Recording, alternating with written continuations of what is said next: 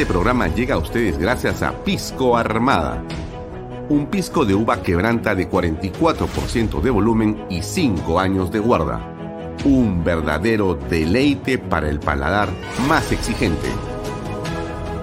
Cómprelo en bodegarras.com y recuerde, tomar bebidas alcohólicas en exceso es dañino. PBM Plus, alimento para adultos con HMB proteínas, vitaminas y minerales con HMB. Vainilla y chocolate, que ayuda a mantener la fuerza de los músculos. Visita pbmplus.pe y síguenos en Facebook como PBM Plus y en Instagram como arroba pbmplus.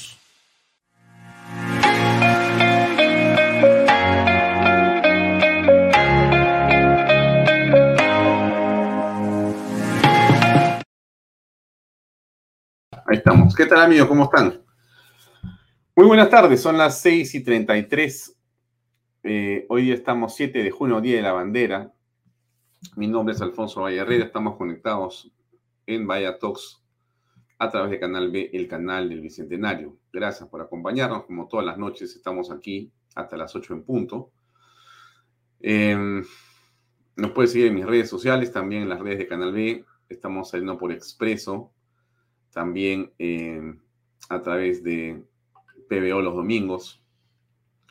Y en los próximos días estamos en el canal 95 de Best Cable y posiblemente a fin de mes en otros cables más. Ya les daremos a conocer esas buenas eh, noticias. Bueno, creo que eh, lo más importante de la última hora o media hora es la sorpresiva para algunos, sorpresiva es un cliché, déjenme hablar con clichés un ratito. La sorpresiva eh, desaparición de Juan Silva, el exministro de Transportes y Comunicaciones que ha sido siete meses el que dirigía la política en ese sector a nombre del presidente Pedro Castillo y su gobierno. También eh, no olvidemos que en ese mismo gabinete inamoviblemente, inamoviblemente han estado Aníbal Torres todo este tiempo y Dina Boluarte. Pero lo que parece, digamos, eh, a estas alturas,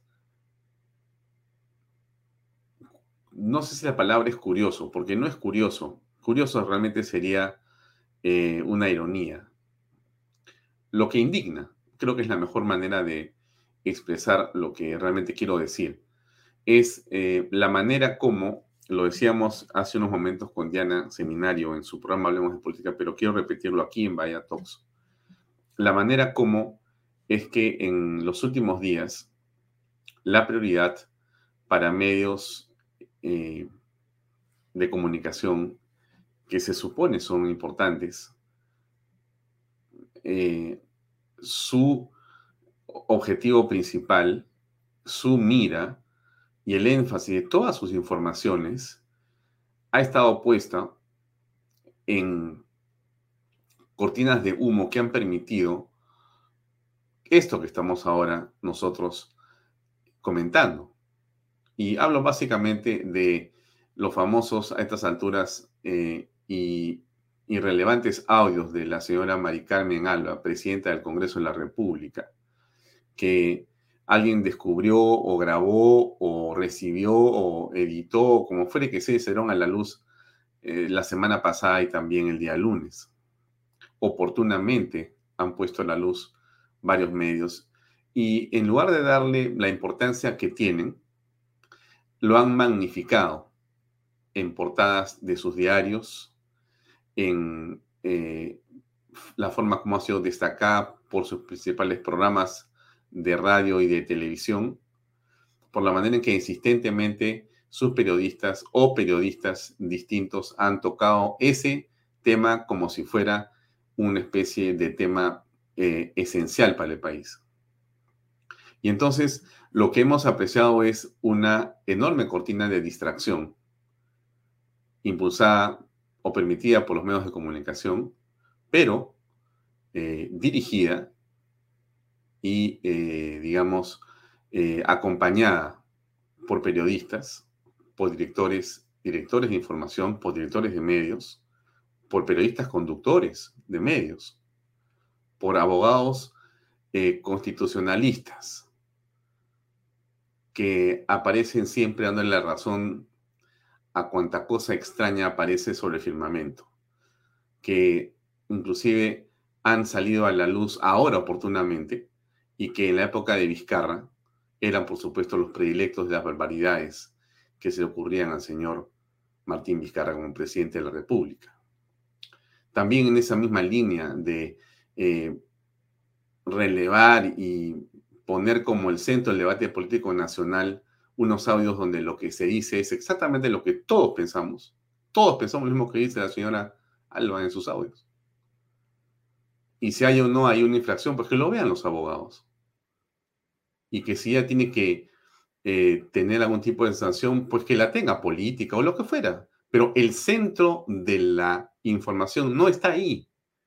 No está ahí está evidentemente en tratar de saber los vínculos que se están probando cada minuto en esta red que la Fiscalía ha señalado que existe, en cuya cabeza está Pedro Castillo Terrones, el presidente de la República del Perú. Y que Juan Silva, en esa perspectiva, es en realidad una pieza esencial. Pero como están todos estos señores insisto, periodistas, conductores, abogados, constitucionalistas de última hora, opinólogos, congresistas y demás especialistas, hablando sobre los audios de la señora. Hasta hay una moción de censura. ¿De parte de quién? ¿De parte de qué bancadas? Las bancadas que son afines a Pedro Castillo. Las bancadas que son funcionales a la corrupción. Porque esas bancadas no han hecho una comunicación, una comunicación sobre los audios del señor Silva. No dicen nada sobre lo que estamos escuchando nosotros, ni sobre los 100, ni sobre lo tonto, ni sobre esto. No, de eso no se dice nada. Pero sí recaban firmas, hacen conferencias de prensa, mandan, falta que llegue en cualquier momento la Comisión Interamericana de Derechos Humanos para revisar los audios de la señora Alba. Miren ustedes, ¿ah? estoy seguro que ya debe faltar un poquito para que empiece a llegar acá los comisionados de derechos humanos de todo el planeta para hacer conferencias de prensa y, y ver los audios y llamar a los peritos y ese es el tema. No, pero ese debía ser el tema. Para que en ese interregno, en ese espacio que se crea de distracción, ¿no? En ese espacio de distracción aparece de manera oportuna este hecho y la seña, señor Silva, desaparece. Es increíble, pero es cierto. Y lo hacen en los ojos, en las narices de todos los peruanos. Y lo que decía la doctora Genara Castillo, yo lo voy a repetir aunque a usted le parezca que insisto en ciertas cosas, pero disculpen, yo sí creo que es muy importante. Estamos normalizando la mentira y la corrupción. Ya no hay indignación, ya no nos molesta, ya no nos sentimos avergonzados por lo que pasa. Ahora simplemente decimos otra más. En ese camino, en ese camino, eh, el presidente, por supuesto, con una enorme cara de felicidad, eh, se va de viaje, ¿no? Eh, es obvio que el presidente parece que ya sabía, ¿no? Usted, usted que crea, porque yo a veces aquí por momentos este, hablo demasiado, ¿no? Pero bueno, para eso estoy, pues, para conducir este programa. Pero, pero yo le pregunto a usted que usted conoce de política, porque este programa lo siguen personas que les gusta la política, si no, no estaríamos viendo otra cosa, ¿no es cierto? Aquí nos gusta hablar de política, escuchar eh, lo que pasa con la política, encontrar los caminos para que el Perú sea mejor conducido, porque finalmente si el Perú está mejor conducido, ¿quién se va a beneficiar? Quizá nosotros, ¿no? Pero nuestros hijos, la gente que realmente necesita que el Perú salga adelante, ¿no? El ánimo nacional, ¿no es cierto? La dignidad de los peruanos. Hoy, 7 de junio, más todavía. ¿Qué recuerdas hoy? ¿Qué conmemoras hoy? ¿Qué gente hace mucho fue capaz de dar la vida de manera heroica por los valores y por los principios patrios. El Día de la Bandera. Hoy día, Día de la Bandera, nos enteramos de esto, ¿no? De una indignidad. De un hecho que a todos nos tiene que llamar profundamente la atención, pero sobre todo la indignación. Pero que no hay autoridad que diga nada. El presidente estaba feliz porque se iba a Los Ángeles, se va seguramente a ver a Mickey Mouse y a, hacer algún tipo de viaje, no sé de qué tipo. Pero el presidente de la República em, tiene que haber sabido que esto ya estaba, eh, como se dice, resuelto. Esto ya estaba resuelto.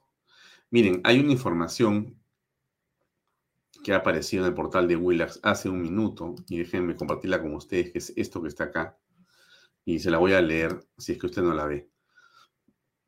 Abogado de Juan Silva confirma fuga de exministro. Se ha puesto a buen recaudo.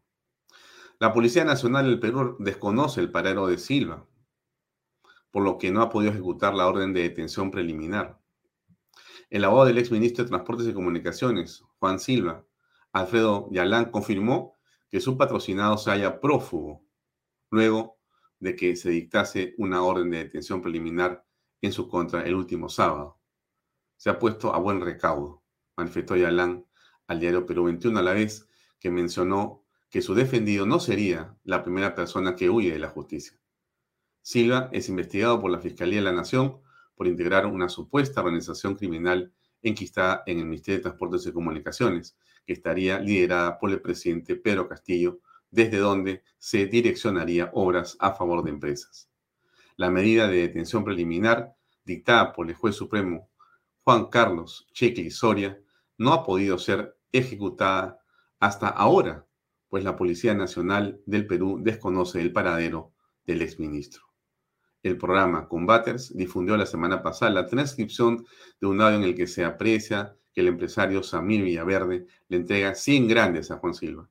Coima a cambio de la adjudicación de la construcción del puente Tarata en la región San Martín, valorizada en 232.5 millones de soles.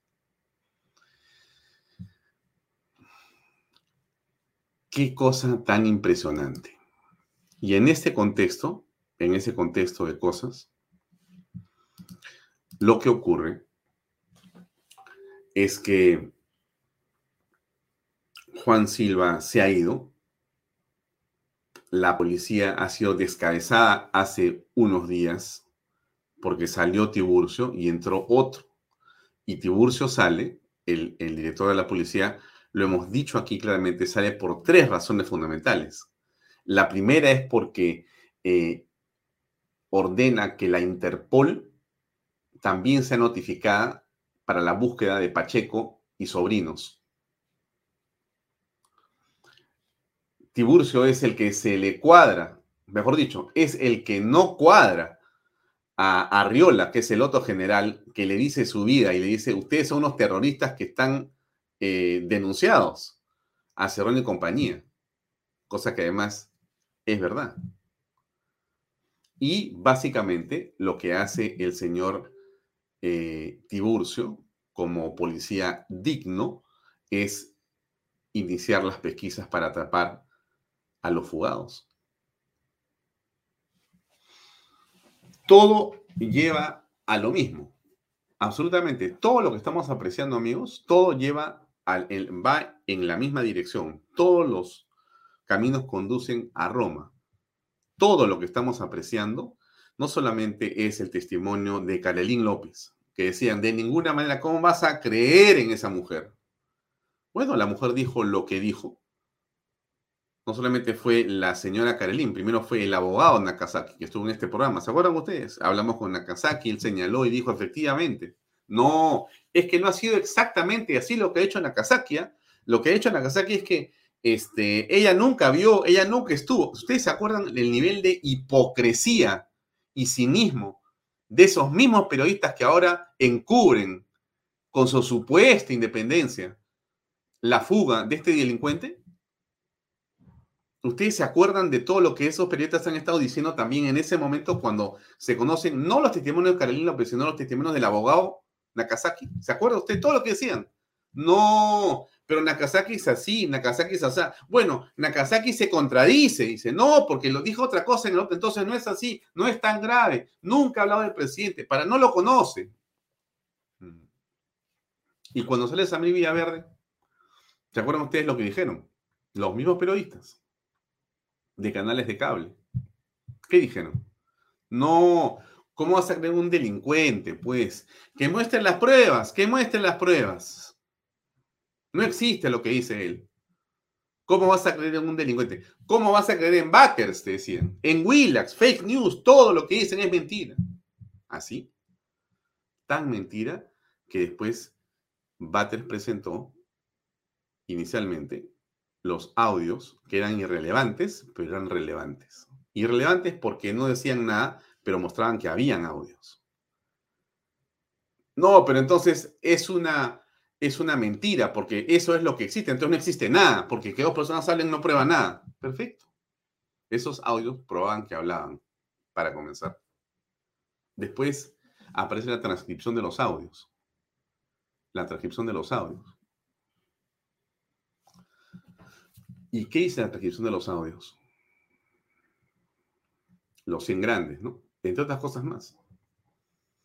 Y los otros colaboradores eficaces lo que han hecho es corroborar, corroborar con claridad lo que dice, lo que dice en realidad ese audio que se ha transcrito. O sea, lo que hace la fiscalía es básicamente iniciar un proceso de eh, revisión y contrastación de las declaraciones para ver si coinciden. Y las mismas coinciden. Y se emite un orden de captura. Pero el susodicho desaparece. En todos los casos, inclusive en el mismo programa de Batters donde se presenta el documento o la transcripción y se, y se, escucha lo que, lo que se está escuchando, ¿Qué dicen los periodistas sabios? No, eso es algo en lo que no se puede creer. No, porque no tiene los sellos de la fiscalía el documento. Eso se lo ha inventado Batters. Se lo ha inventado. No puede ser, no puede ser, no puede ser. Todos los políticamente correctos, todos los dignos, todos los que están listos para renunciar a los medios cuando no los dejan hablar. Pobrecitos, ¿ah? Pobrecitos. ¿Y qué han dicho estos señores? Bueno, pues no sabían cómo taparse la nariz y la boca de las náuseas que les daba, tendré que aceptar que era realmente verdad lo que había dicho Philip Butters. Absolutamente cierto. El sabelón sabía lo que estaba diciendo y era otra vez verdad. A las horas sale la fiscalía, efectivamente, con los documentos que no hacen sino corroborar exactamente lo que Batters ha dicho en su programa. Silva ahora desaparece. En el camino aparecen unos audios misteriosos de la señora Alba. Misteriosos. Nadie sabe de dónde aparecieron los, pero fueron absolutamente, absolutamente eh, eh, eh, puestos de una manera gigantesca en los medios. se ha magnificado completamente la importancia de lo que dice para básicamente tapar la atención de la prensa sobre lo central que era Silva. Siete meses de ministro de Estado, siete meses de ministro de Estado. ¿Qué cosa ha hecho Abugataz sobre Silva? Daniel Abugataz ha dicho que cuando habló con el presidente para ser primer ministro, porque han conversado ellos, lo que le dijo el presidente es, pero no puedes cambiar a Juan Silva del Ministerio de Transportes y Comunicaciones. O sea que Daniela Bogotás ha comentado, ha dicho que podías hacer lo que quisieras casi, menos cambiarme al ministro de Transportes y Comunicaciones. La pregunta es, ¿por qué? Bueno, es evidente, ¿no? A estas alturas es evidente lo que está ocurriendo. Ya uno realmente, este, no, no es la palabra eh, indignación, insisto, no, no es tampoco indignación, lo que por lo menos no, no es mi, sentimiento, ¿no? No es indignación.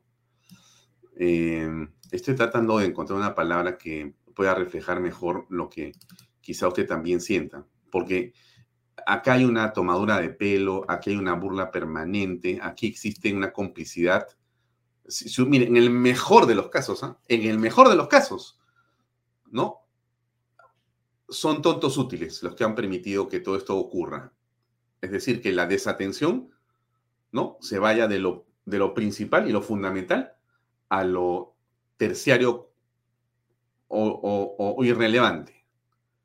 Porque en lugar de estar prendido sobre el foco de Juan Silva y todos sus pasos para que este señor conteste y no se fugue, se está buscando a Peluchín en Willax, se ha estado haciendo todo el lío que ustedes se pueden imaginar por la bendita sala para los periodistas en, el Congreso de la República. Por favor, ¿dónde estamos? Yo, o sea, yo creo que nadie puede estar, digamos, en desacuerdo con que la prensa necesita facilidades para trabajar, pero nadie puede estar en desacuerdo de eso.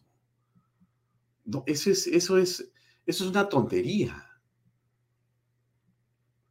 Pero si tú vas a convertir eso en el tema central de tu posición frente al, Congreso de la República para no, eh, hemos decidido no cubrir, hemos decidido pagar, hemos decidido no hacer esto y lo otro y protestar porque no te dejan filmar qué cosas están mirando los en su pantalla, o quieres sentarte a mirar qué cosas hacen ellos en su pantalla.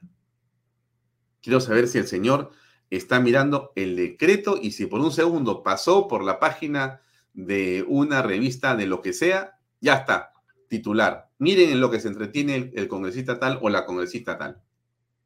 ya está hecho el titular. ¿Y para qué es eso? Para desprestigiar el Congreso de la República. No es porque sea Mari Carmen Alba. Mañana puede ser cualquier persona, pero esa no es la manera de combatir lo que podría ser una institución que merece el respeto y además merece que mejore.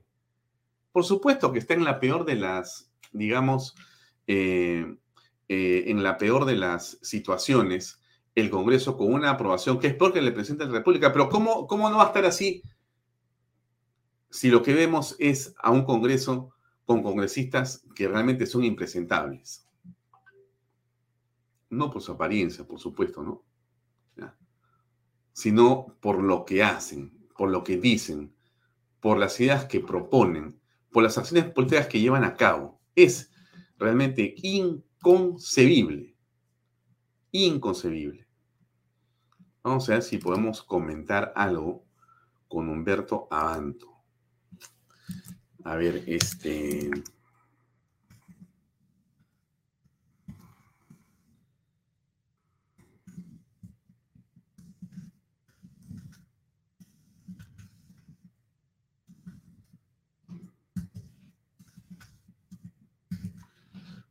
Vamos a ver si puede entrar. Tenemos hoy día una entrevista estupenda que estoy seguro va a ser muy interesante para hablar de este otro tema con eh, Hugo Guerra.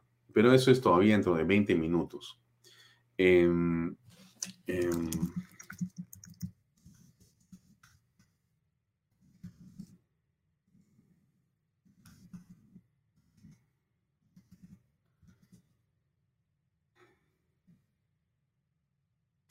Sí, va a estar con nosotros el abogado Humberto Abanto, que es penalista, un hombre con mucha experiencia. Y esto ocurrió hace unos minutos y yo tenía pensado hacer un programa distinto, pero el periodismo es el periodismo y así ocurren las cosas. Hay que ver cómo se reemplaza lo que teníamos por lo que es actual. Entonces, eh, esto está ocurriendo. Si usted ha ingresado después de la hora, solamente para eh, comentarle que efectivamente el señor eh, ministro Juan Silva ha eh, eh, desaparecido y que su abogado ha confirmado que él se ha puesto a buen recaudo, eh, como dice, O sea, ¿cómo es eso? Bueno, así es como, aunque usted no lo crea, es así. Se ha puesto a buen recaudo. La policía desconoce el paradero de Silva, por lo que no ha podido ejecutar la orden de detención preliminar. Esto era desde el sábado, el señor ha desaparecido y el principal, digamos, este, eh, a estas alturas, imputado de todas las barbaridades que estamos sabiendo, bueno, simplemente se hizo humo. Eso es lo que tenemos en el titular de hace cuánto, hace 45 mm, minutos, porque esto acaba de ocurrir en, digamos, en, la media, se conoce esto recién hace, hace unos minutos. Eh, hoy se conoció un video de Aníbal Torres, o donde está Aníbal Torres, y lo insultan, ¿no? A ver, escuchemos esto, por favor, en el aeropuerto. De vergüenza, de rojo, de Este es el último llamado del arriba, 605.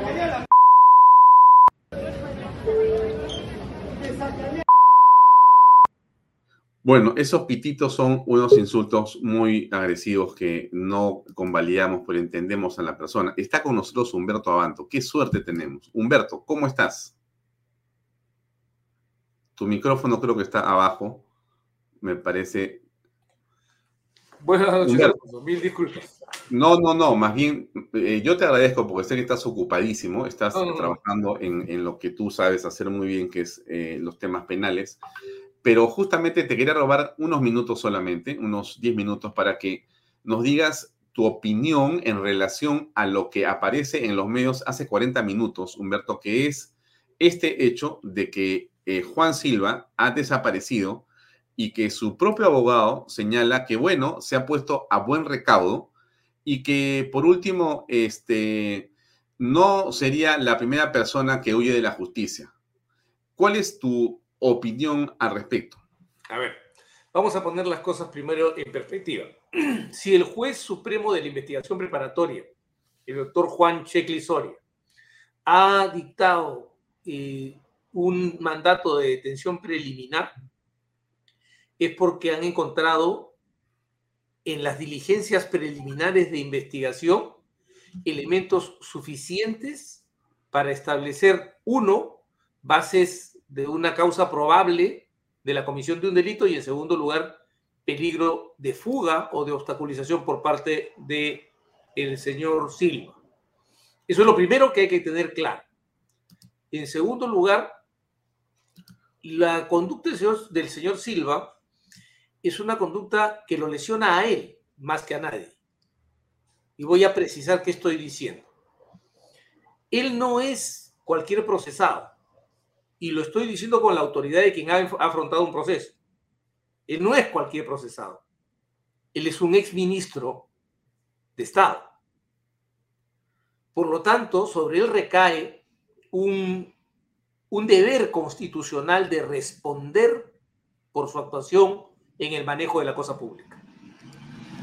Que no es igual a la de cualquier ciudadano que sí, la propia Corte Suprema en una casación ha señalado que no hay, digamos, grandes cuestionamientos en que una persona que está requerida para una privación de libertad se ponga buen recaudo mientras disputa su apelación pero ese es para cualquier persona, para cualquiera, para cualquier común mortal.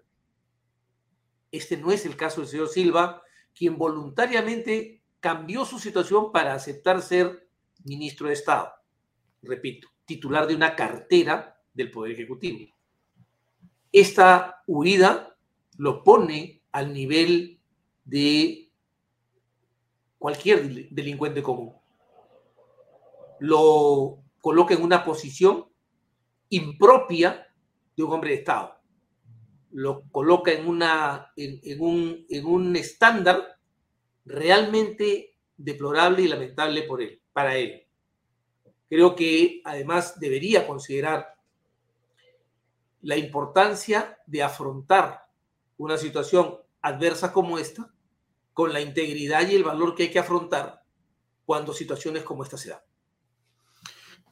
Claro, pero mm, eh, también te estás refiriendo eh, a una situación en la que esa persona que ha asumido un cargo de ministro de Estado, que todos entendemos, Humberto, que es eh, uno de los cargos más importantes que uno puede tener de nombramiento público en el Estado en general. Es un, digamos, una responsabilidad que quien la recibe, sin duda, marca su vida y, debe, en, todo caso, ser por razones que tienen que ver con los méritos de experiencia, académicos, etc. Pero no es el caso. Entonces, em, mm, te escucho hablar en un ámbito teórico, en el cual estoy totalmente de acuerdo, pero te pediría que me des una mirada al criminal, porque estamos frente a un criminal. Tú has hablado de el honor, pero no parece, Humberto, que esas condiciones que todos reconocemos en personas de Estado, concuerdo contigo plenamente en tu comentario, el honor, la ética, la moral, el profesionalismo, la entrega al país, la valentía, son conceptos que todos aprendemos, todos respetamos y todos creemos que son los fundamentales para servir a la patria. Pero en este caso, Humberto, ¿cómo opinas tú de esta gavilla de delincuentes que en opinión de la Fiscalía es en lo que se ha convertido el Poder Ejecutivo? Es una organización criminal a cuya cabeza está Pedro Castillo y que uno de los principales era este criminal fugado. Bueno, eso que yo digo es una exageración a ver, Alfonso, yo primero quiero precisar lo que estoy diciendo. Yo no estoy diciendo que el señor eh, Silva tenga que afrontar esto por cuestiones de su gran carrera, que no, que no la conozco, ni por sus peculiares méritos, ni que ha sido designado por sus grandes, su gran capacidad de sacrificio.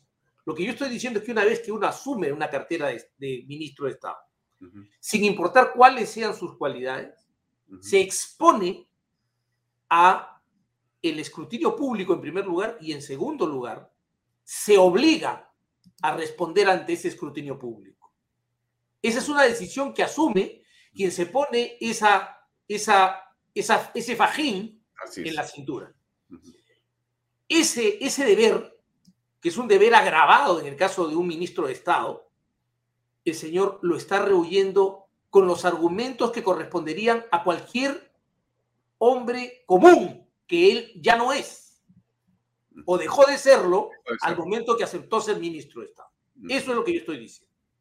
Ahora, al señor Silva, a pesar de todos los indicios, yo tengo que ser consistente con mi posición de siempre. Lo protege la presunción de inocencia. Graves, muy graves indicios, sí, están reuniéndose alrededor de él. Y el más grave de los indicios ha sido su, su huida porque presenta a la situación desdorosa de las grabaciones y de las revelaciones que se están dando, que no es poca cosa, el añadido de una fuga ante el requerimiento de la justicia. Él no puede alegar, a diferencia de otras personas, que es blanco de una persecución política porque él pertenece al Ejecutivo que está en funciones. Él pertenece a las huestes de quienes están en este momento administrando el Estado peruano. A mí me hace mucha gracia cuando yo escucho al propio presidente de la República y a otros miembros de su partido o de esto, de esto que llamamos gobierno, decir que son blancos de una persecución política. La persecución política solamente la puede hacer quien tiene el poder de perseguir. Y el poder efectivo de perseguir a los, a los adversarios políticos lo tiene quien ostenta el poder material de policía. Y eso no lo tiene la oposición. Si algo lo persigue al señor Silva en este momento, temo que no es una persecución política, sino su conciencia. Ahora, eh, la dirección de la policía en manos del general Tiburcio cambió hace unos días cuando eh, aparentemente Tiburcio tenía intenciones de capturar y actuar como corresponde a la ley. Eso, ¿qué, digamos, percepción te arroja a ti? A ver, yo sí creo que ha habido en el movimiento del general Tiburcio un intento de interferencia con el cumplimiento de las órdenes judiciales que, han, que se han dictado contra el sobrino del contra el sobrino del, del, presidente de la República y contra otras personas. Bruno Pacheco, por ejemplo, su secretario general. Pero hay que recordar un tema importante. Nuestra policía es sumamente diestra Y yo no creo que, que decapitando al general Tiburcio, las habilidades y los talentos de nuestra policía se vean neutralizados. Se van a ver dificultados, sin ninguna duda. Se van a ver de alguna manera preocupados, no tengo duda. Pero nuestra policía derrotó a Centro Luminoso. Nuestra, nuestra policía trajo abajo la más grande amenaza que ha sufrido la República del Perú desde dentro de sí misma en toda su historia. Entonces, a mí realmente, yo creo que ellos no tienen la menor idea de la capacidad de respuesta de nuestra policía. Si que creen que interfiriendo políticamente en el cumplimiento de las órdenes judiciales en nuestra policía van a tener algún resultado positivo. Van a demorar, pero no van a detener esto. Mm. Pero da la, da la impresión, pues, de que con en el caso Pacheco, eh, el señor Pacheco inclusive llama por teléfono en las diligencias, se pasea en varios celulares para declarar, pero no lo pueden capturar, tampoco al eh, sobrino del presidente. Ahora está Juan Silva. Y el presidente de la República eh, no habla, ¿no? Hoy día cumplió 105 días sin responder a la prensa. Por nada, él está en otra. Él da discursos hoy día por el 7 de junio, que el Perú, que la unidad, que la agenda país, o sea, está, digamos, en un mundo paralelo. Eh, esto, ¿cómo tiene que ver con la persecución del delito y con la corrupción que todos estamos apreciando. Acá hay, un problema plenamente constitucional. Y es que el presidente de la República no puede guardar silencio ante situaciones tan complejas, complicadas y comprometedoras para él. Ese silencio que él está observando no le hace ningún bien ni a él ni a la República complica aún más su situación. Hoy, en términos ajedrecísticos, el señor, el señor Castillo ha perdido un segundo alfil. Había perdido un peón, había perdido un alfil y hoy ha perdido un segundo alfil. Si uno mira la disposición de las piezas, este alfil estaba al costado del rey, por decirlo en términos ajedrecísticos. Y lo estuvo por siete meses. Así es.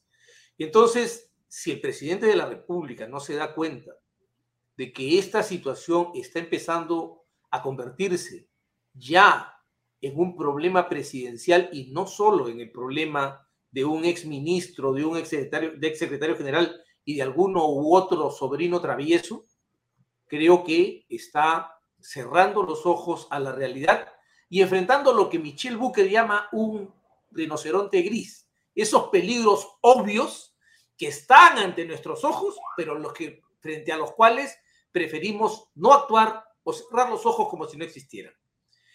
Temo que el presidente no es consciente de que está a punto de cruzar el horizonte de sucesos y ser devorado por un agujero negro político. Ahora, eh, ¿tú crees que eh, bueno, no sé cómo preguntar esto, pero no creo que el presidente se vaya a fugar en los Estados Unidos, ¿no? Es imposible, eso es una tontería en realidad, porque lo van a coger más rápido. Allá no tiene policías que lo vayan a perseguir. Pero esta, este permiso que el presidente recibe del Congreso en esta coyuntura, eh, te, merece una opinión? Bueno, el Congreso tenía que darle el permiso, se supone que es la cumbre de las Américas, se supone que el presidente va a representar al país yo en verdad dificulto mucho que un hombre como el señor Castillo eh, vaya a pensar en la posibilidad de escaparse. En verdad yo creo que el señor Castillo, dada la conducta que tiene, va a pensar que puede afrontar esta tormenta a pie y de pie. Y, y que esta será una más de las múltiples crisis que ha sobrevivido desde el 28 de julio hasta aquí. Mm. Temo que se va a equivocar y que se está equivocando profundamente. Pero mm. también creo que el Congreso de la República está cometiendo un grueso error al no proceder a reformar el artículo 117 de la Constitución, porque está creando las condiciones para una discusión como la que con gran inteligencia ha planteado Benji eh, eh, Benji Espinosa, el abogado del el señor Castillo. Porque donde hay posibilidad de discutir, hay posibilidad de fallos controvertidos. En cambio, donde no hay posibilidad de discutir, no hay riesgo alguno. Y no habría riesgo si es que el Congreso, deponiendo la preocupación que tiene por los líderes de, por, por los, líderes de los movimientos políticos que forman los grupos parlamentarios, permitiese esa reforma y la hiciese en el más breve plazo. Si se, si se cerrase hoy día, por ejemplo, o en esta semana que viene, en las primeras semanas de agosto estaría concluido y podríamos ver un procesamiento sin discusiones, absolutamente prístino y con toda garantía. Bien, eh, eh, te agradezco mucho por tu tiempo, estimado Humberto. Te he quitado eh, horas de trabajo, tiempo de trabajo y concentración. Has sido siempre tú tan amable por estar a disposición de Bahía Talks y de Canal B y te agradezco mucho. Estamos en contacto personalmente pronto para poder este, conversar más extensamente. Gracias por tu tiempo. Humberto. Un gran abrazo. ¿eh? Muchas gracias. Amigos, era la cortesía del doctor Humberto Abanto, que ha sido muy amable en una entrevista no pactada, solamente eh, solicitada hace unos segundos por eh, WhatsApp y él con una gran amabilidad y disposición nos ha comentado su punto de vista. Ahora tenemos la conversación con eh, Hugo Guerra, que ya está conectado con nosotros para comenzar este, esta conversación. Hugo, muy buenas noches, ¿cómo te va? Buenas noches, Alfonso, mucho gusto de estar contigo, como siempre. Eh, antes de comentar el tema relacionado a Juan Silva, que es lo último que hemos sabido, quisiera eh, compartir con todos los amigos y contigo una noticia de último minuto, porque, o sea, hay cosas de último minuto que son estas. A ver, escuchemos, por favor tenemos una noticia de último minuto. El congresista Héctor Valer habría sido mm. detenido, capturado por la policía hace algunos minutos. En información que nuestras fuentes nos confirman aquí en el Congreso de la República, en fuente policial también, por un mandato judicial que tenía pendiente el señor Héctor Valer. Repetimos la información el congresista que ingresó por Somos Perú y hoy forma parte de eh, otra bancada, habría sido, vamos a tener este condicional momentáneamente, aunque nuestras fuentes son muy sólidas en estos momentos, habría sido capturado, primero ubicado y luego capturado por la policía, repetimos, por un mandato judicial. Vaya segunda información del día. La primera, esta orden de detención preliminar contra el ex ministro de eh, Transportes, Juan Silva, y en estos momentos, repetimos, según la información de nuestras fuentes, el eh, señor Héctor Valer estaría, la información que podemos dar cuenta, en la división de la Policía Judicial y de requisitorias de la policía, valga la redundancia. Eh, así que vamos a ver qué es lo que pasa en estos acontecimientos en los próximos minutos respecto a esta información de último momento que se conoce aquí en el Congreso de la República y que involucra a alguien que fue en su momento presidente del Consejo de Ministros del el señor Pedro Castillo. ¿Por qué caso? Bien. ¿Qué es lo que ocurrió? Eh, ¿Qué proceso judicial tenía pendiente? Tengo algo más de información al respecto, solamente para contextualizar, estimado Hugo. Eh, la información dice lo siguiente: hay un oficio del 7 de junio de la eh, DIRNIC PNP eh, a la señora doctora María Carmen Alba Prieto, presidenta del Congreso de la República. El asunto es comunica detención por mandato judicial de congresista.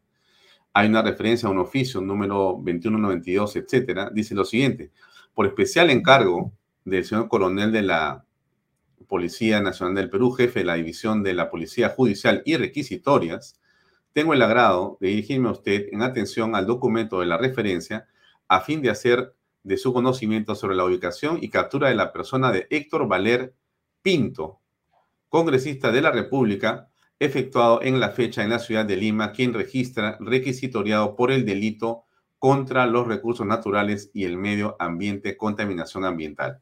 Bueno, es todo lo que se sabe hasta este momento, ya sabremos más.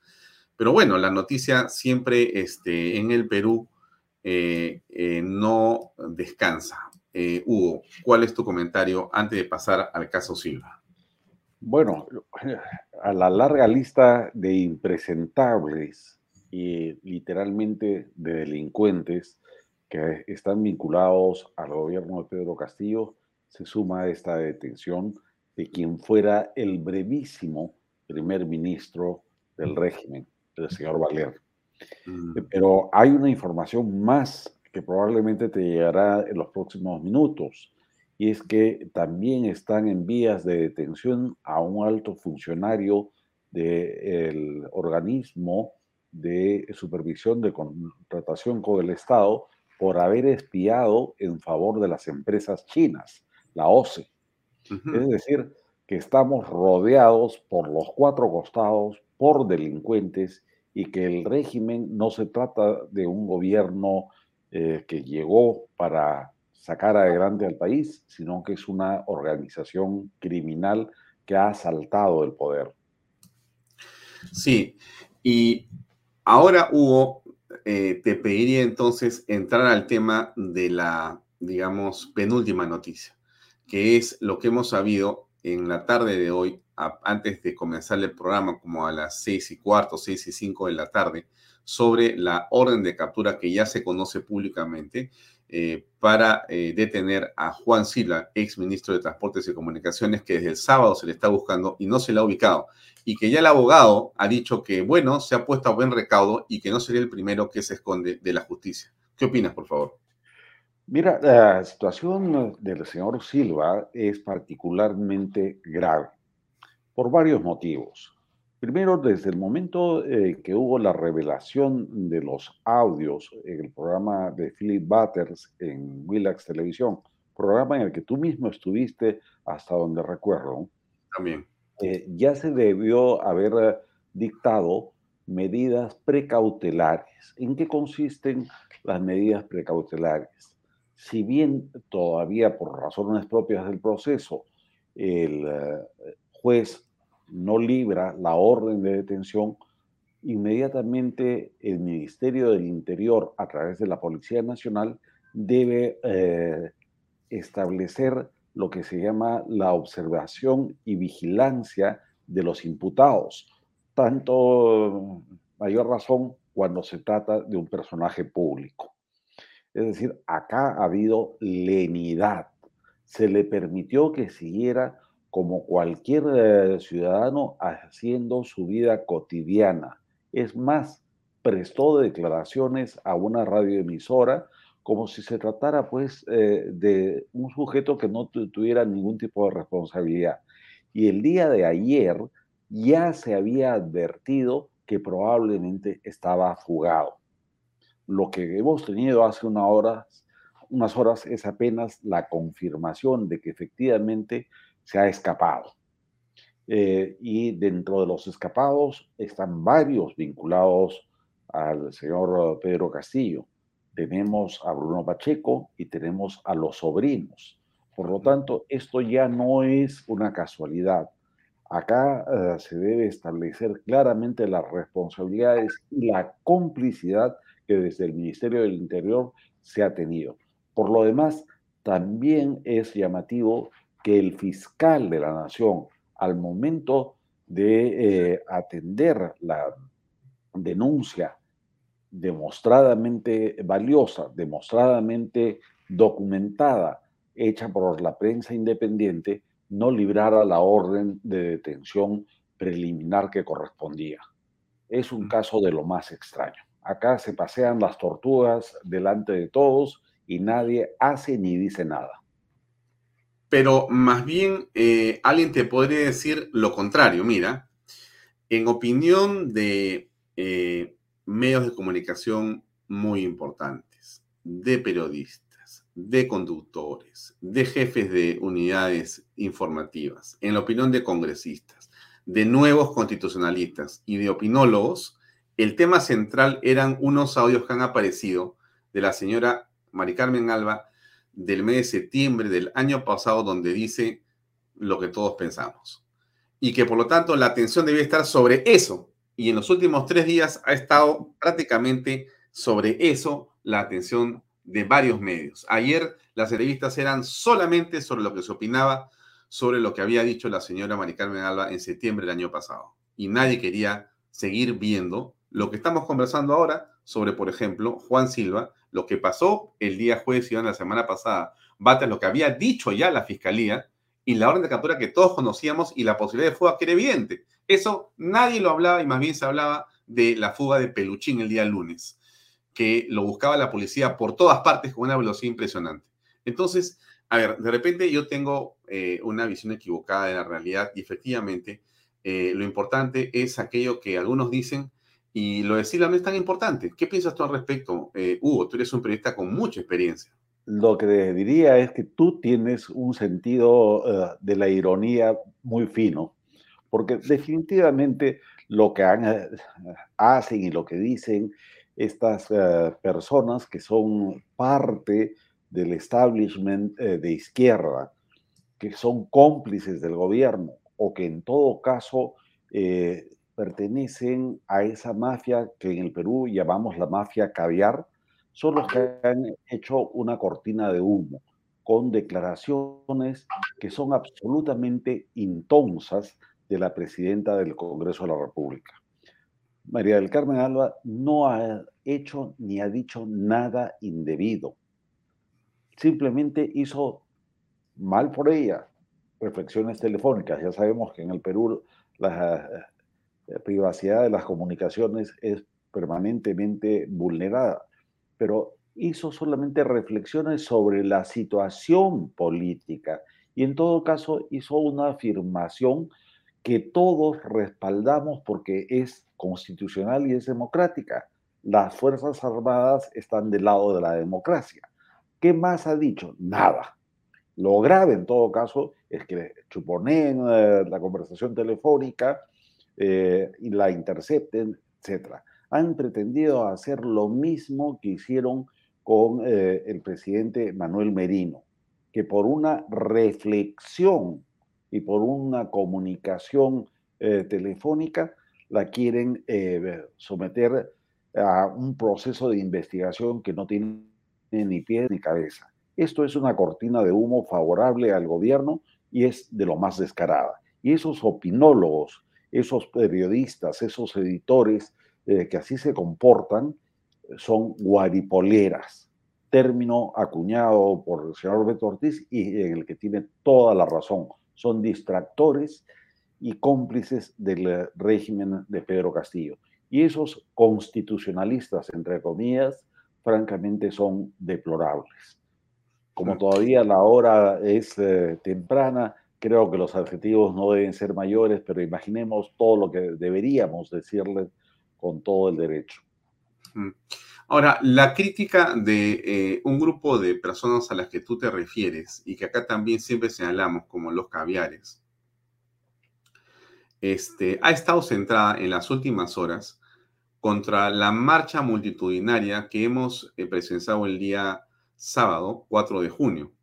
Una marcha que comenzó puntual a las 4 de la tarde y que ha movilizado a varios miles de personas y que eh, de una manera eh, muy nutrida copó todo el alrededor de la plaza de la, de la Avenida de la Peruanidad y después mm, por las calles de Lima se dirigió hasta la Avenida de los Héroes Navales, donde se apreció eh, varios mítines eh, de muchos grupos que han estado sin duda eh, respaldando estas movilizaciones. Pero se dice que no puede ser, que no se convoca, que no es suficiente, que por qué habla uno, que por qué habla el otro, que por qué no habla este, por qué no van más, en fin.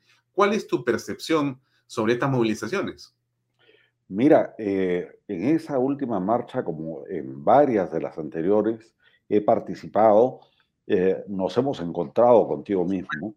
Por supuesto. Y eh, soy testigo de primera mano de que sí, probablemente hubo una efervescencia muy grande, eventuales descoordinaciones que llevaron a tener a oradores simultáneos en diferentes puntos eh, de un mismo espacio, eh, que es eh, el Paseo de los Héroes Navales. Pero eso no invalida absolutamente para nada lo que en realidad está ocurriendo. es el pueblo peruano el que desde el momento previo a la segunda vuelta se ha mantenido autoconvocado y automovilizado. Acá no hay alguien que los lleve de las orejas, no hay alguien que los fuerce a salir. Son los ciudadanos que en todo caso se han organizado en colectivos, así les llaman, eh, por grupos de identidad como los eh, militares y policías en situación de retiro, o amas de casa, o algunos eh, vinculados a algunos partidos que salen a protestar por lo que es evidente, la falta de democracia real en el Perú. Salen a protestar contra el comunismo, salen a protestar contra la corrupción. Entonces yo les diría a esos críticos dos cosas. Primera, ¿son ustedes cómplices? ¿Aplauden lo que está pasando? Si es esa su posición, a la que finalmente tienen derecho, serán juzgados por la historia. Pero si su posición es contra un régimen eh, corrupto, un régimen que tiene además métodos de gobierno fascistas, entonces ustedes, ¿por qué no salen? Dicen, no deberían estar eh, líderes políticos tradicionales.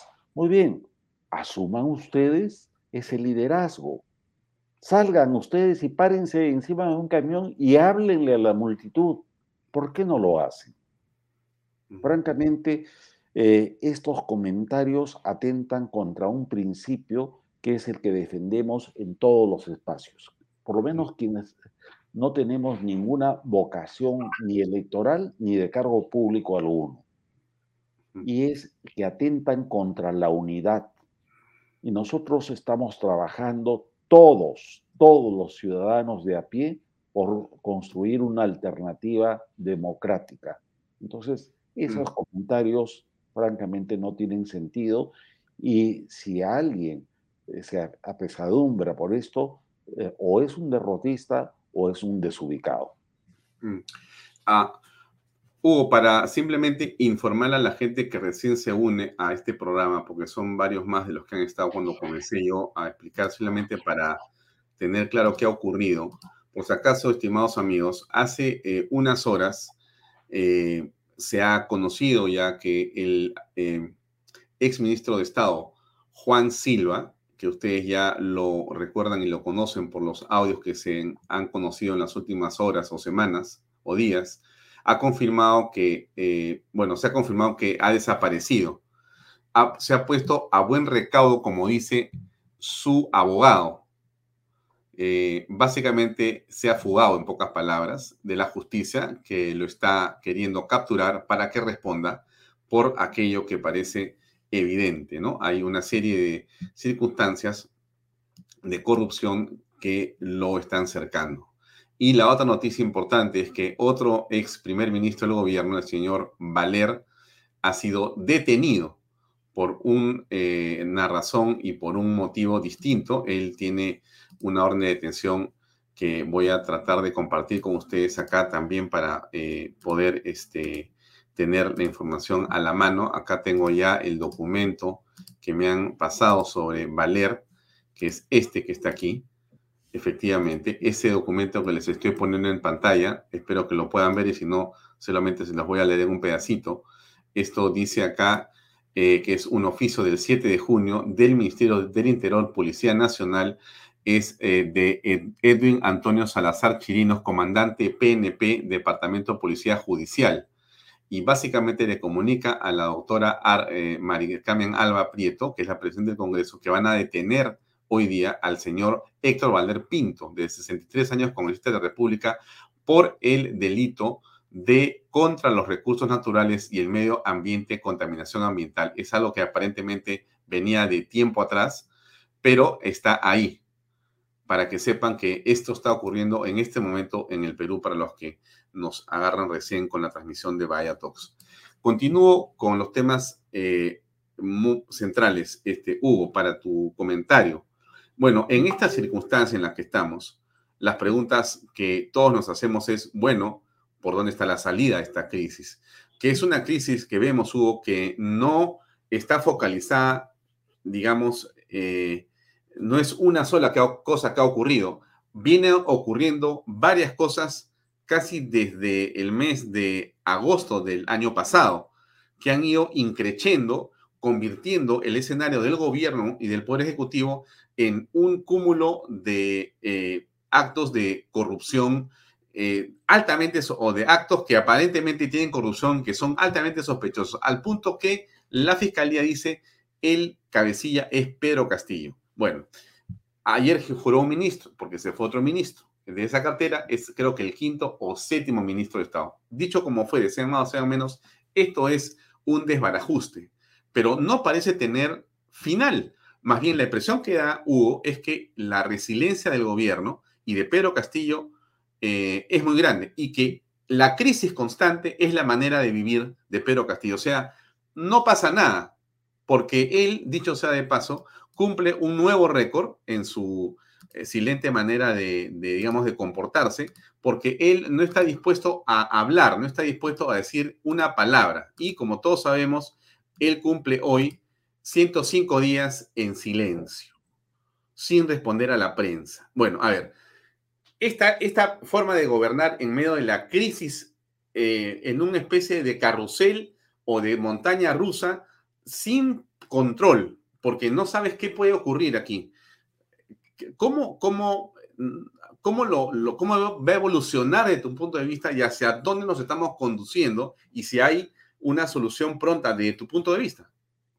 Bueno, definitivamente eh, no se podía esperar desde el día uno nada mejor de lo que está ocurriendo. Pero Castillo, siempre tenemos que volver a la declaración de Vladimir Cerrón, es un improvisado. A él se le seleccionó para que fuera candidato a la presidencia, eh, eh, faltando apenas unos 20 días para el proceso electoral.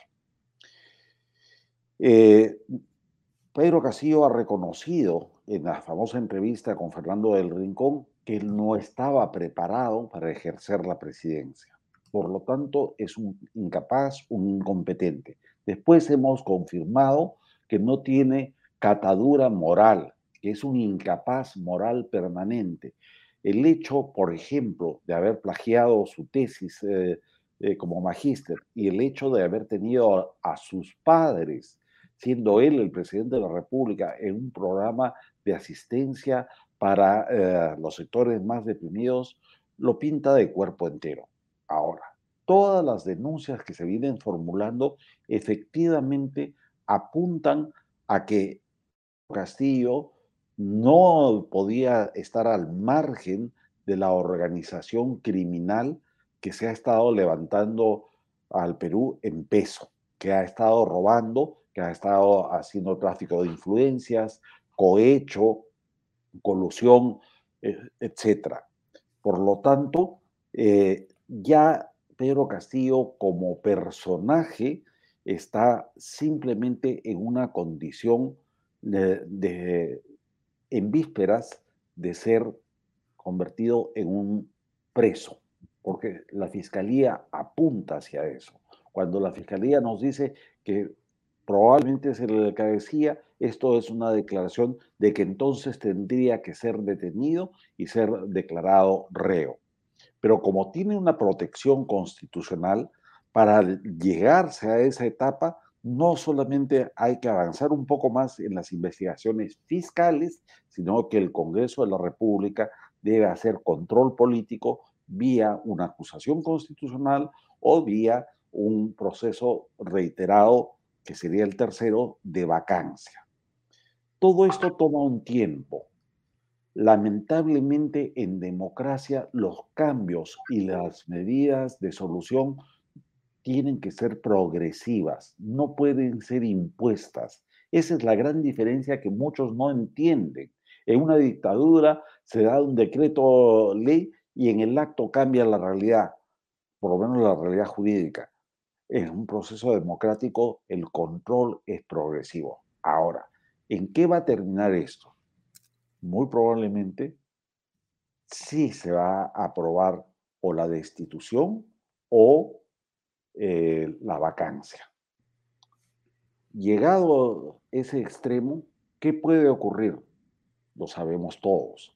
En teoría tendría que ser la primera, la segunda vicepresidenta, la señora Dina Boluarte, la que asuma el mando, pero no puede, porque también ha cometido infracción constitucional y está en vísperas. Este viernes eh, probablemente se defina su situación y quede inhabilitada para ser ministra, para ser parlamentaria y pase a la justicia ordinaria para ser procesada. Entonces, corresponde a la presidencia del Congreso. Como el Congreso va a cambiar su mesa directiva a fines eh, de este mes, entonces habrá que ver quién sale como nuevo presidente del Congreso. Hay voces que eh, dicen que podría ser desde la señora Gladys Echaíz hasta el general eh, Quiabra, eh, pero eso todavía está por verse. Ese es un tira afloja. Sin embargo, la gran conclusión, el tiempo está jugando en contra de Castillo.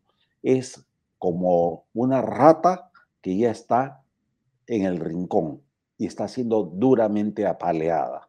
El propio recurso que acaba de plantear eh, su abogado para pretender hacer una tutela de derechos nos demuestra el nivel de desesperación en el que está. Por lo tanto, yo lo que auguro es que tengamos un poco más de paciencia y que falta muy poco, así, literalmente muy poco, para que se produzca el gran cambio.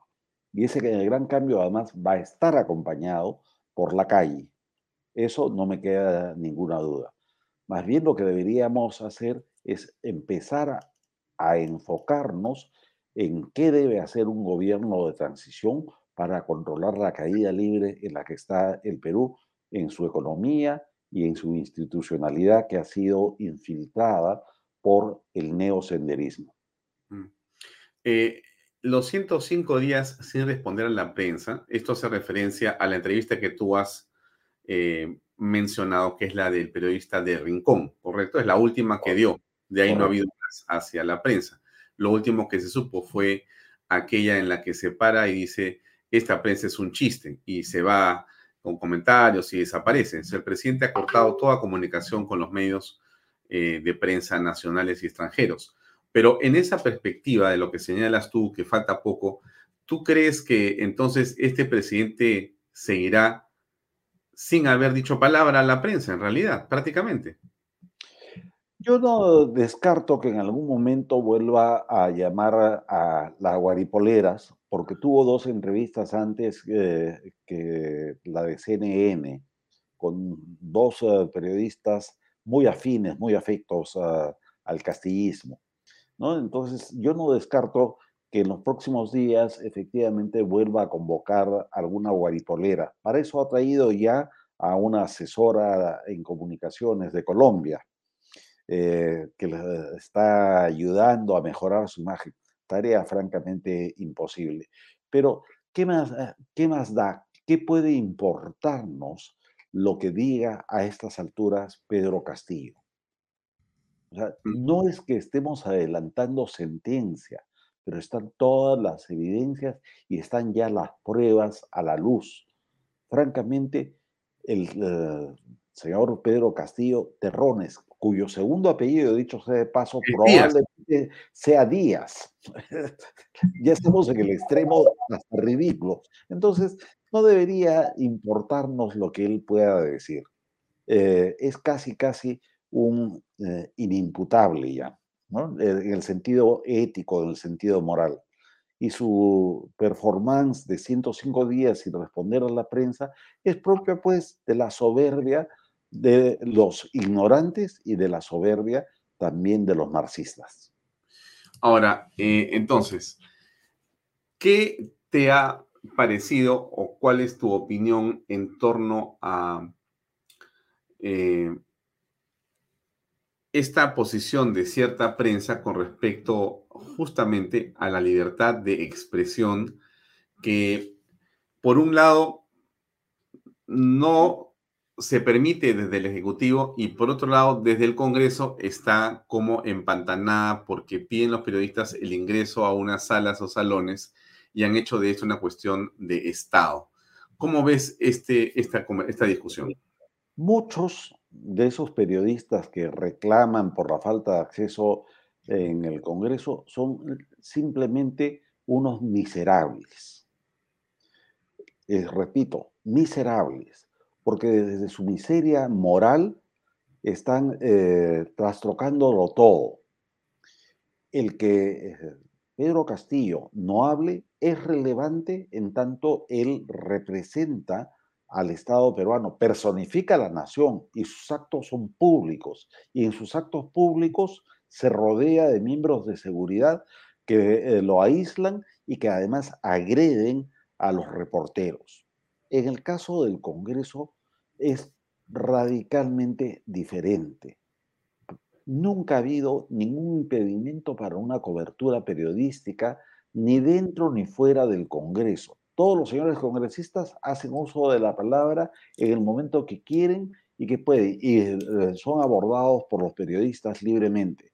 Lo que ha habido son restricciones para acceder a la sala de prensa del Congreso de la República, porque el Congreso como edificio, como infraestructura, se está cayendo a pedazos. Hace tiempo. Hace tiempo, ¿no es cierto? Eh, es más, hay una declaración oficial de inseguridad. Eh, en el fondo, ni siquiera los propios parlamentarios debieran sesionar ahí hasta que no se refaccione o no se demuelan esas instalaciones. Entonces, eh, ¿qué ha pasado?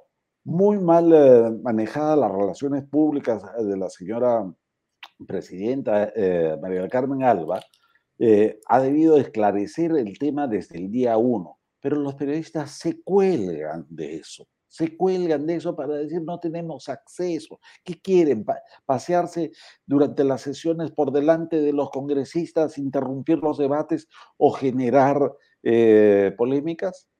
Mira, tu padre y yo hemos hecho cobertura periodística en los años aquellos donde eh, realmente valía la pena escuchar a, diputados y senadores. Y simplemente por decoro profesional, política, sabíamos cuáles eran nuestras restricciones. No nos metíamos a intervenir en los actos públicos, éramos observadores, narradores, descriptores y en todo caso podíamos opinar después. ¿Qué cosa quieren ser eh, algunos periodistas? los actores centrales eh, en el hemiciclo. Francamente, eso es parte de la miseria moral y es distractivo porque, claro, se pone en la misma balanza del imaginario público a un sinvergüenza como Pedro Castillo, que objetivamente es enemigo de la libertad de prensa, de expresión, enemigo jurado de, de algunos medios de comunicación, y al Congreso de la República, donde es verdad, la mala relación pública que puedan llevarle a la presidenta del Congreso no ha dado las explicaciones suficientes, pero objetivamente no hay ningún problema de libertad de expresión con el Congreso.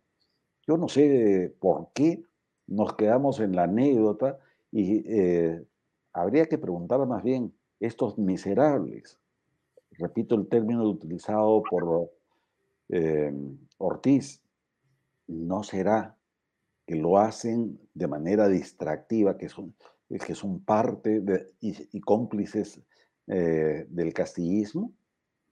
No hay mm. ninguna explicación lógica. Mm.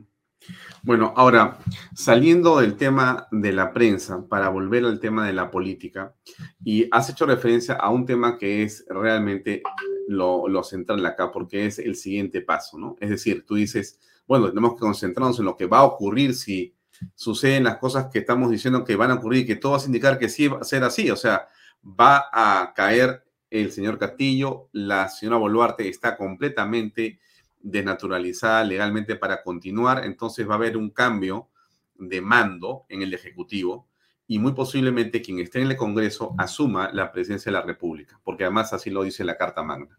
La pregunta es, eh, pero ¿qué tipo de gabinete debería tener? ¿Qué tipo de fuerzas deberían estar ahí presentes? ¿Cómo aprecias tú ese proceso que se va a dar más o menos pronto? O sea, no sé, quizá en julio, quizá en agosto, quizá en septiembre, ¿tú ves eso? ¿O todavía piensas que procede en diciembre o puede pasar un año más? Eh, bueno, pueden pasar diferentes cosas. Eh, en cuanto al tiempo, lo lógico sería eh, que esto se precipite cuanto antes. ¿Cuándo es cuanto antes?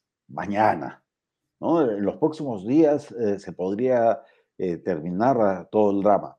Esta audiencia que ha pedido la defensa de Pedro Castillo es el día 15. Después del 15, toda obstrucción para la investigación debería quedar removida. Entonces, hablamos de tiempos muy cortos. Ahora, eh, es verdad también que en el camino pueden ocurrir algunas circunstancias eh, más políticas que estrictamente constitucionales. ¿A qué me refiero? Efectivamente, el texto de la Constitución del año 93 nos dice que en el orden de sucesión eh, presidencial, si se vaca el presidente de la República, asume su vicepresidente. Como este caso está visto que no puede ser por, porque Boluarte está inhabilitada, será el presidente del Congreso. Pero podría haber, sin embargo, una voluntad política eh, absolutamente mayoritaria. No pienso en consenso, sino en mayorías eh, importantes, mayorías calificadas, que busquen una fórmula alternativa. ¿Cuál sería la fórmula alternativa?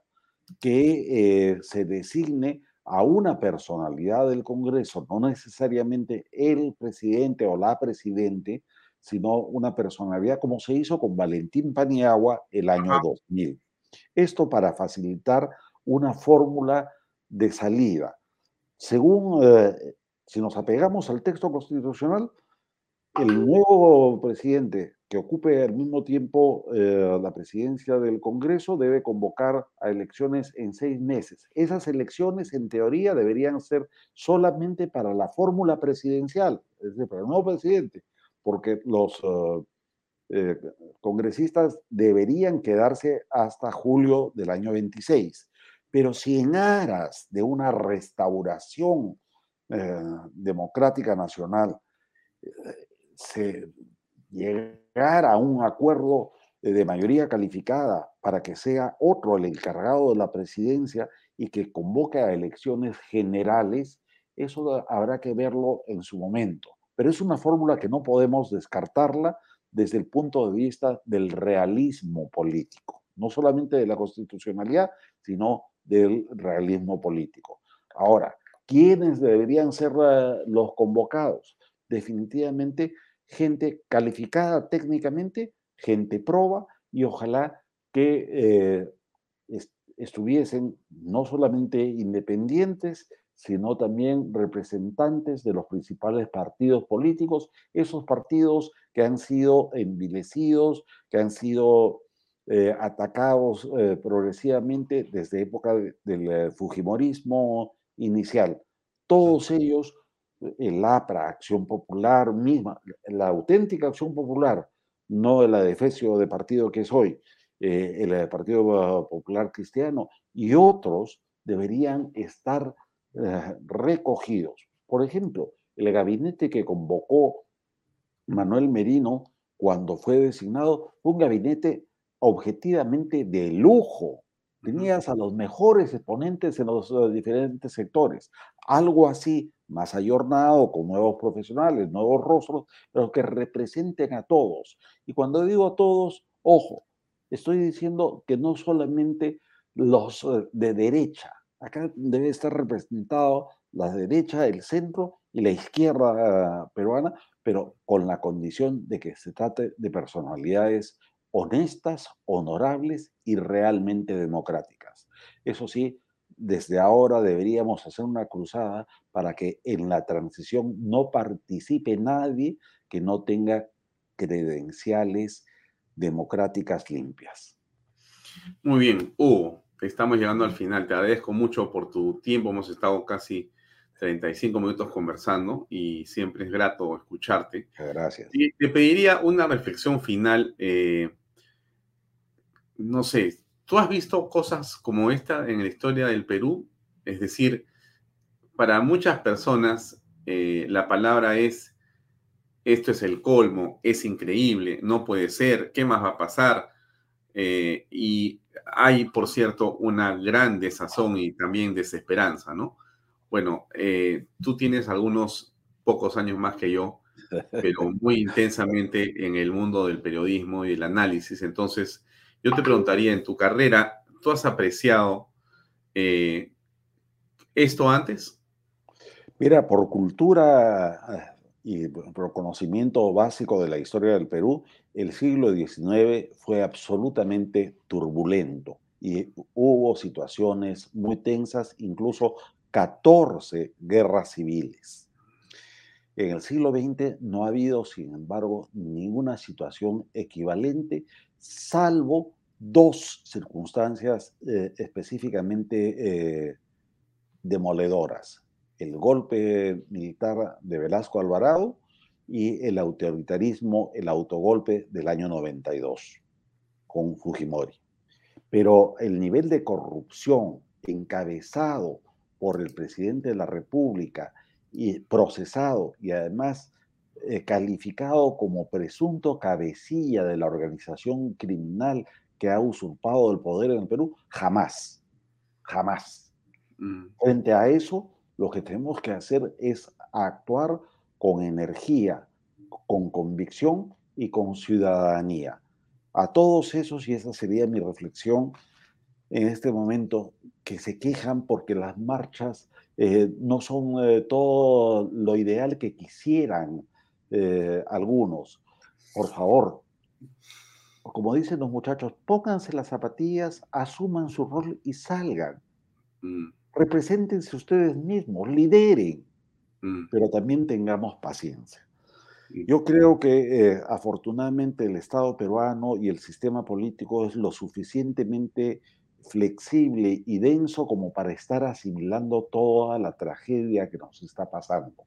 Probablemente, Alfonso, pese a todo lo costoso, complicado, doloroso y hasta humillante que estamos viviendo, nos esté preservando de lo que es una alternativa muy grave, que pudiésemos caer en una guerra civil.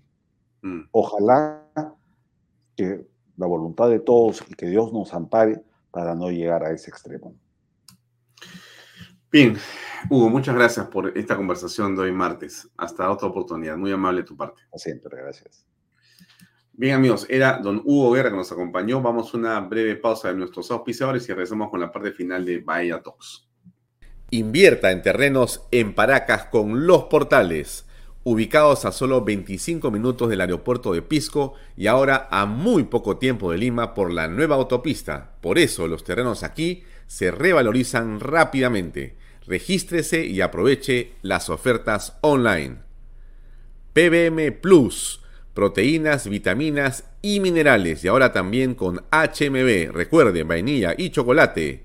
No olvide que el ejercicio favorece su sistema inmune y que una buena alimentación es su mejor defensa. Compre PBM en boticas y farmacias a nivel nacional.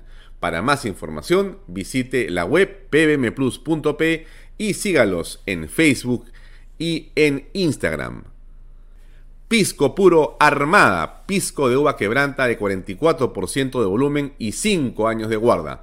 Un verdadero deleite para el paladar más exigente. Pisco Puro Armada, cómprelo en bodegarras.com.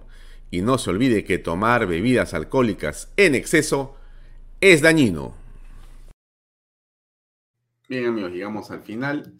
No se olvide que hoy tenemos Enfoque de Negocios. Enseguida en Canal B viene este estupendo programa con Jorge León Benavides y hoy va a tocar el tema minería, importancia del eh, PDC o PDAC para la minería peruana, vicepresidente de la Cámara de Comercio Canadá-Perú. Vamos a ver qué nos trae Jorge León Benavides. Justo después, en unos tres o cuatro minutos, va por usted ver este programa aquí en Canal B, el canal Bicentenario. Gracias por acompañarnos. Nos vemos mañana a las seis y media de la tarde. Permiso. Buenas noches. Este programa llega a ustedes gracias a Pisco Armada un pisco de uva quebranta de 44% de volumen y 5 años de guarda. Un verdadero deleite para el paladar más exigente. cómprelo en bodegarras.com. Y recuerde, tomar bebidas alcohólicas en exceso es dañino. PBM Plus, alimento para adultos con HMB. Proteínas, vitaminas y minerales con HMB. Vainilla y chocolate, que ayuda a mantener la fuerza de los músculos.